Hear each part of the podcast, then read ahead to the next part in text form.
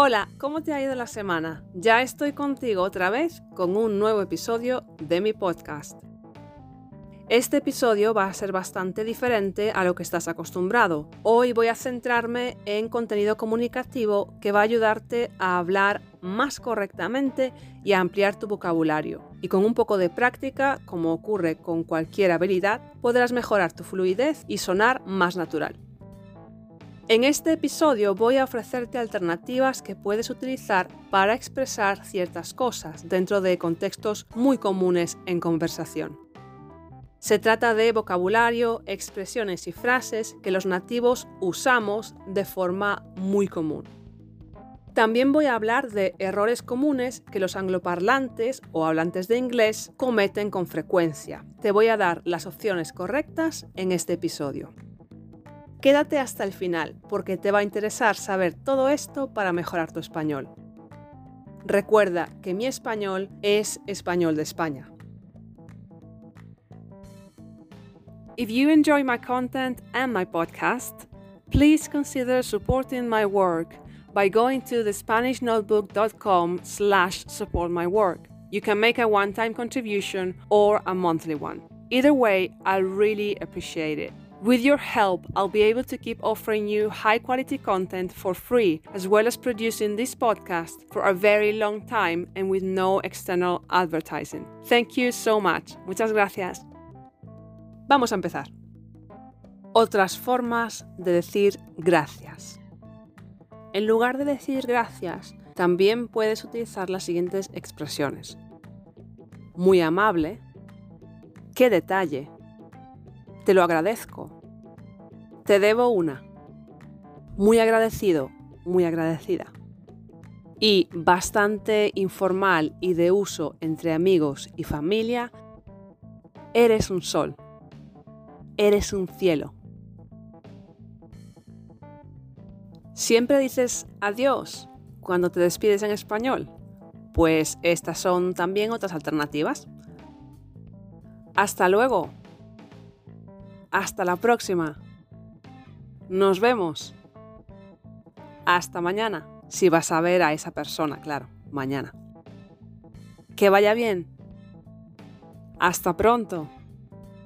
Ya hablamos. Y la que yo uso siempre, como has podido comprobar en los episodios, si los lees o si los escuchas todas las semanas. Chao.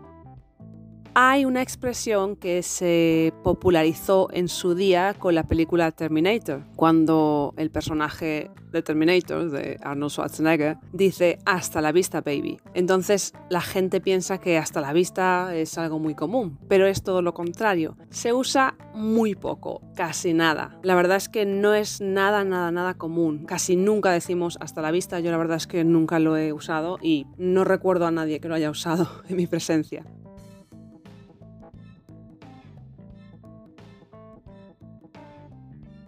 Te voy a decir ahora cómo puedes expresar acuerdo en español, cómo puedes decirle a alguien que estás de acuerdo, que piensas lo mismo, que tienes la misma opinión o que algo te parece bien, por ejemplo. Primero te quiero explicar que agreed se dice de acuerdo, porque muchos estudiantes dicen acuerdo solamente. En español tenemos que usar la preposición de delante, entonces sería de acuerdo. También si queremos decir I agree, entonces diríamos estoy de acuerdo, estoy de acuerdo. Y ahora vamos con las alternativas. Tenemos perfecto, me parece bien, claro, sin problemas, por supuesto, desde luego, ¿cómo no?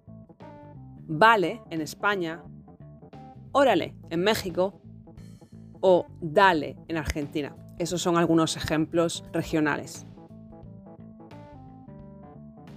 Si tienes amigos españoles o acabas de conocer a gente, por ejemplo, has hecho amigos de habla hispana, quizá quieras invitarlos a algo o proponer algún plan. Te voy a decir algunas frases de ejemplo que puedes utilizar para sugerir planes en español. Por ejemplo, ¿te apetece ¿Te apetece ir a tomar un café? Podríamos podríamos comer unas tapas en ese bar de ahí. ¿Qué te parece si o qué os parece si, si es un grupo? Vamos al Museo del Prado. ¿Qué tal si qué tal si quedamos con Laura esta tarde? ¿Te apuntas a o os apuntáis a si es un grupo? ¿Te apuntas a venir al cine la semana que viene? Sería genial, sería genial salir a cenar el sábado. Hi there, Spanish lover. Welcome, and I really appreciate that you're listening to this podcast. I hope that you're enjoying it and finding it helpful.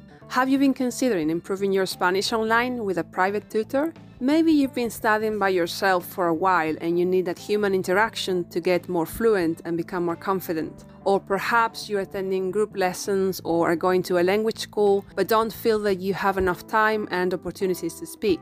Working with a private teacher means that you'll have all the attention to yourself and your goals. You'll have someone to help you, guide you, and motivate you. Speaking is definitely the most daunting part of learning a language. With conversation and oral expression lessons, you'll expand your vocabulary and become more confident.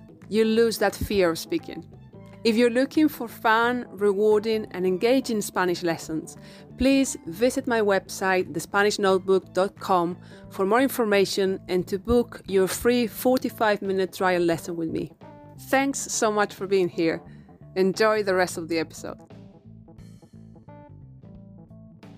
En un mundo global, los encuentros románticos con personas extranjeras son muy comunes. ¿Te gusta alguien que habla español, un hispanohablante? Te voy a decir cómo puedes decirle a esa persona que te gusta en español. La más obvia es me gustas mucho. Pero también le puedes decir me encantas. Estoy por ti. Me vuelves loco o me vuelves loca. Estoy colado o colada por ti. No dejo de pensar en ti. Hay muchísimas formas de decirle a alguien que te gusta, pero estas son pues las más básicas. Cuando mantienes una conversación con alguien en español o cuando hablas con algún hispanohablante, siempre dices ¿qué tal estás? Siempre preguntas ¿qué tal estás? ¿Y qué contestas cuando te pregunta la otra persona a ti ¿qué tal estás? Siempre dices bien o muy bien o mal. Te voy a dar también alternativas. Vamos a verlas. Otras formas de preguntar ¿qué tal estás? son, por ejemplo, ¿cómo te va? ¿Cómo estás? ¿Cómo andas? ¿Cómo va todo? ¿Cómo vas? ¿Qué tal todo? Y otras formas de responder bien, mal o regular. Nada mal. Ahí andamos o ahí vamos. Tirando. Fenomenal. Genial. Eh, ni fu ni fa. No me puedo quejar. Fatal. Más o menos.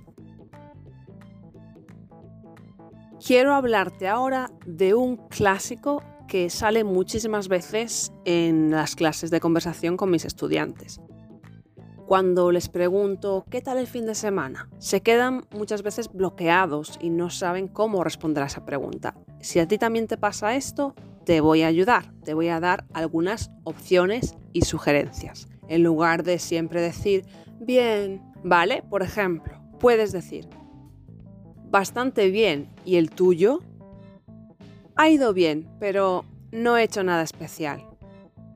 Muy bien, me lo he pasado en grande. Como siempre, la verdad, nada interesante. Fantástico, me lo he pasado muy bien. Muy tranquilo, de relax. Fatal, no salió nada como había planeado. Y esta opción que voy a dar ahora sería para los extrovertidos. Muy aburrido, no salí de casa. Para los introvertidos como yo, genial, en casita, viendo una maratón de mi serie favorita.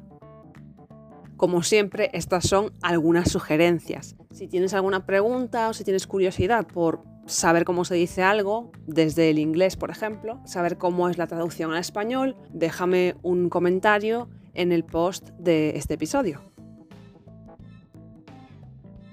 Seamos sinceros, uno de los temas más triviales de los que hablamos cada día en nuestro idioma es el tiempo, ¿verdad? ¿Qué tiempo hace? ¿Qué buen día hace? ¿Qué mal día hace? Y por supuesto, es algo que es tan común que es necesario aprenderlo en cualquier idioma para poder hablar de cosas sin importancia en el ascensor o en la parada del autobús. De hecho, es un tema tan común que en España, por lo menos en Galicia, de donde yo soy, tenemos una expresión que utilizamos cuando no queremos que otra persona sepa de qué estábamos hablando o cuando no queremos decirle a esa tercera persona de qué estábamos hablando.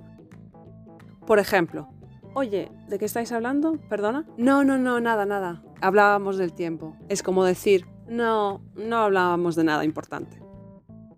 Entonces voy a compartir contigo expresiones para hablar del mal tiempo y del buen tiempo. Por ejemplo, si hace un día terrible, llueve muchísimo, hace mucho frío, está muy nublado, podemos decir lo siguiente. Hace un día de perros. Qué mal tiempo hace. Vaya día. Qué mal día hace. De lo contrario, para hablar del buen tiempo, podemos decir lo siguiente. Hace un día precioso. Hace un día de lujo. Hace muy bueno. Hace un tiempo estupendo. Hace un tiempo espectacular. Qué buen tiempo hace. Qué buen día hace. Vamos a hablar ahora de errores comunes que sobre todo los angloparlantes cometen al hablar español. Si tú también cometes estos errores, presta atención para aprender a decir estas frases o expresiones de forma correcta. Vamos a verlas. Eso es loco. Eso es loco es una traducción directamente del inglés de That's crazy. ¿Cómo se dice en español that's crazy? Por supuesto, eso es loco es incorrecto. En español decimos, eso es una locura o qué locura. De forma más coloquial, también podemos decir, eso es muy fuerte o qué fuerte en el español de España. ¿Cómo dices en español no problem? ¿Tú también dices no problema, porque yo lo he escuchado muchísimas veces, no solamente a mis estudiantes de español, sino en la tele, en pelis, en series. Pues no, no es correcto, porque de nuevo es una traducción o más bien un calco directo del inglés. En español decimos no hay problema, sin problema o sin problemas, o ningún problema. ¿Sabes cómo decir en español is not my thing? Una tendencia que tienen los angloparlantes es, como hacemos todos en nuestro respectivo idioma, cuando aprendemos una lengua extranjera, es traducir literalmente. Por tanto, puedes pensar que is not my thing en español debe de ser no es mi cosa. Pues no, es incorrecto porque como he dicho es una traducción directa del inglés. En español decimos no es lo mío no es lo mío. La siguiente frase o expresión también es un clásico. Y digo un clásico porque es algo que he escuchado cientos de veces en las series de televisión, en las películas y a muchos de mis estudiantes angloparlantes también. Seguramente tú has dicho alguna vez es impresivo, ¿verdad? Cuando has querido decir it's impressive. Pues no, en español no decimos es impresivo, eso es un calco del inglés también. En español decimos es impresionante. Impressive en español se dice impresionante, por tanto es impresionante. Otra opción sería decir es alucinante. Hay muchas alternativas, por supuesto. Y una forma de decirlo muy coloquial sería es una pasada, pero esto sería español de España. Otro error que es muy muy común y muy frecuente es el decir mucho gracias. ¿Lo has dicho alguna vez? Bueno, esto es incorrecto y es un malentendido. En español, mucho solamente significa much como adverbio cuando va detrás de un verbo. Por ejemplo, me gusta mucho, trabajo mucho, estudio mucho, comemos mucho. Pero cuando mucho va delante de un nombre, significa many y es un adjetivo.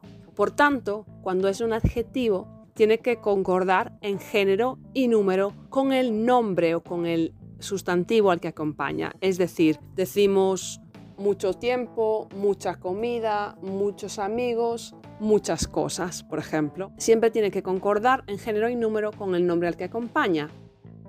Gracias es un nombre común, es un sustantivo, es femenino y es plural. Por tanto, tenemos que decir muchas gracias.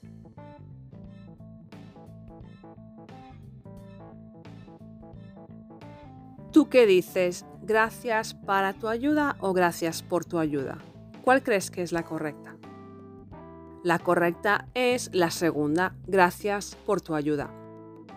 Si recuerdas las funciones básicas de por y de para, por siempre se refiere a un motivo o a una razón. Entonces, yo estoy agradecida por tu ayuda, es decir, el motivo o la razón de mi agradecimiento es tu ayuda, por eso es gracias por tu ayuda.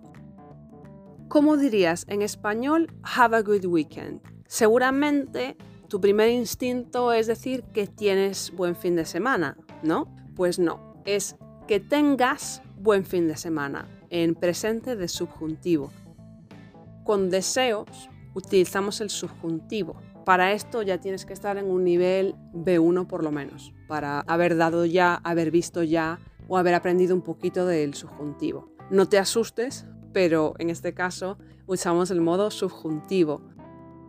Aunque todavía no sepas qué es el subjuntivo o cómo utilizarlo, no te preocupes porque esto te va a ayudar en tu comunicación aunque tengas un nivel básico, ¿vale? Simplemente apréndete la forma verbal. Que tengas buen fin de semana. Si eres un principiante, más adelante ya puedes profundizar en la gramática y en el porqué del uso del subjuntivo. Pero ahora céntrate en aprender a comunicarte mejor y tener más fluidez. ¿Sabrías decir en español I have a headache? En español decimos me duele la cabeza. En inglés decimos I have a headache o my head hurts, que suele ser la traducción de me duele mi cabeza. Suele ser el motivo por el que los angloparlantes dicen me duele mi cabeza. Lo traducen de my head hurts pero en español no utilizamos el posesivo mi porque el pronombre de objeto indirecto me ya nos da la información del sujeto, ya se sabe que me refiero a mí misma, que yo soy la persona que sufre el dolor de cabeza. Entonces en español utilizamos el artículo determinado, me duele la cabeza. Si te digo me, ya te estoy dando la información de que me refiero a mí misma. Si te digo le duele la cabeza, me estoy refiriendo a una tercera persona, él o ella. Nos duele la cabeza, serían nosotros, nosotras, y así sucesivamente. ¿Cuál crees que es la frase correcta? ¿Mi amiga es una profesora o mi amiga es profesora? Seguramente tú has dicho muchas veces mi amiga es una profesora, because in English is my friend is a teacher. No, en español no necesitamos utilizar el artículo indeterminado una. En español simplemente decimos mi amiga es profesora. ¿Has dicho alguna vez yo gusto España? Porque lo has traducido del inglés I like Spain. No, el verbo gustar en español funciona de una forma diferente a los verbos normales. El verbo gustar es un verbo que funciona con objeto indirecto. Es decir, yo no soy el sujeto, sino la cosa que gusta. La cosa que gusta es el sujeto y la persona a la que le gusta es el objeto indirecto. Por eso tenemos que decir me gusta España. Por lo tanto es gusta si es singular y gustan si es plural. No puedo decir yo gusto España, gusto España o me gusto España. Tengo que decir me gusta España. Otro posible error puede ser decir la gente aquí son simpáticas, porque en inglés people es plural y se conjuga en plural. People are, no people is. Pero en español, cuidado, porque la gente es lo que llamamos un nombre colectivo, es decir, es un nombre que designa a un grupo, pero es singular gramaticalmente. Por tanto, en español decimos la gente es simpática. Esto ha sido todo esta semana. Espero como siempre que te haya gustado y que hayas aprendido mucho con este contenido. Comparte conmigo tus comentarios, sugerencias o preguntas en mis redes sociales, en Spotify, en Anchor o directamente mediante un correo electrónico a zulemaspanishteacher.outlook.com. Muchas gracias, como siempre. Te espero la próxima semana. ¡Chao!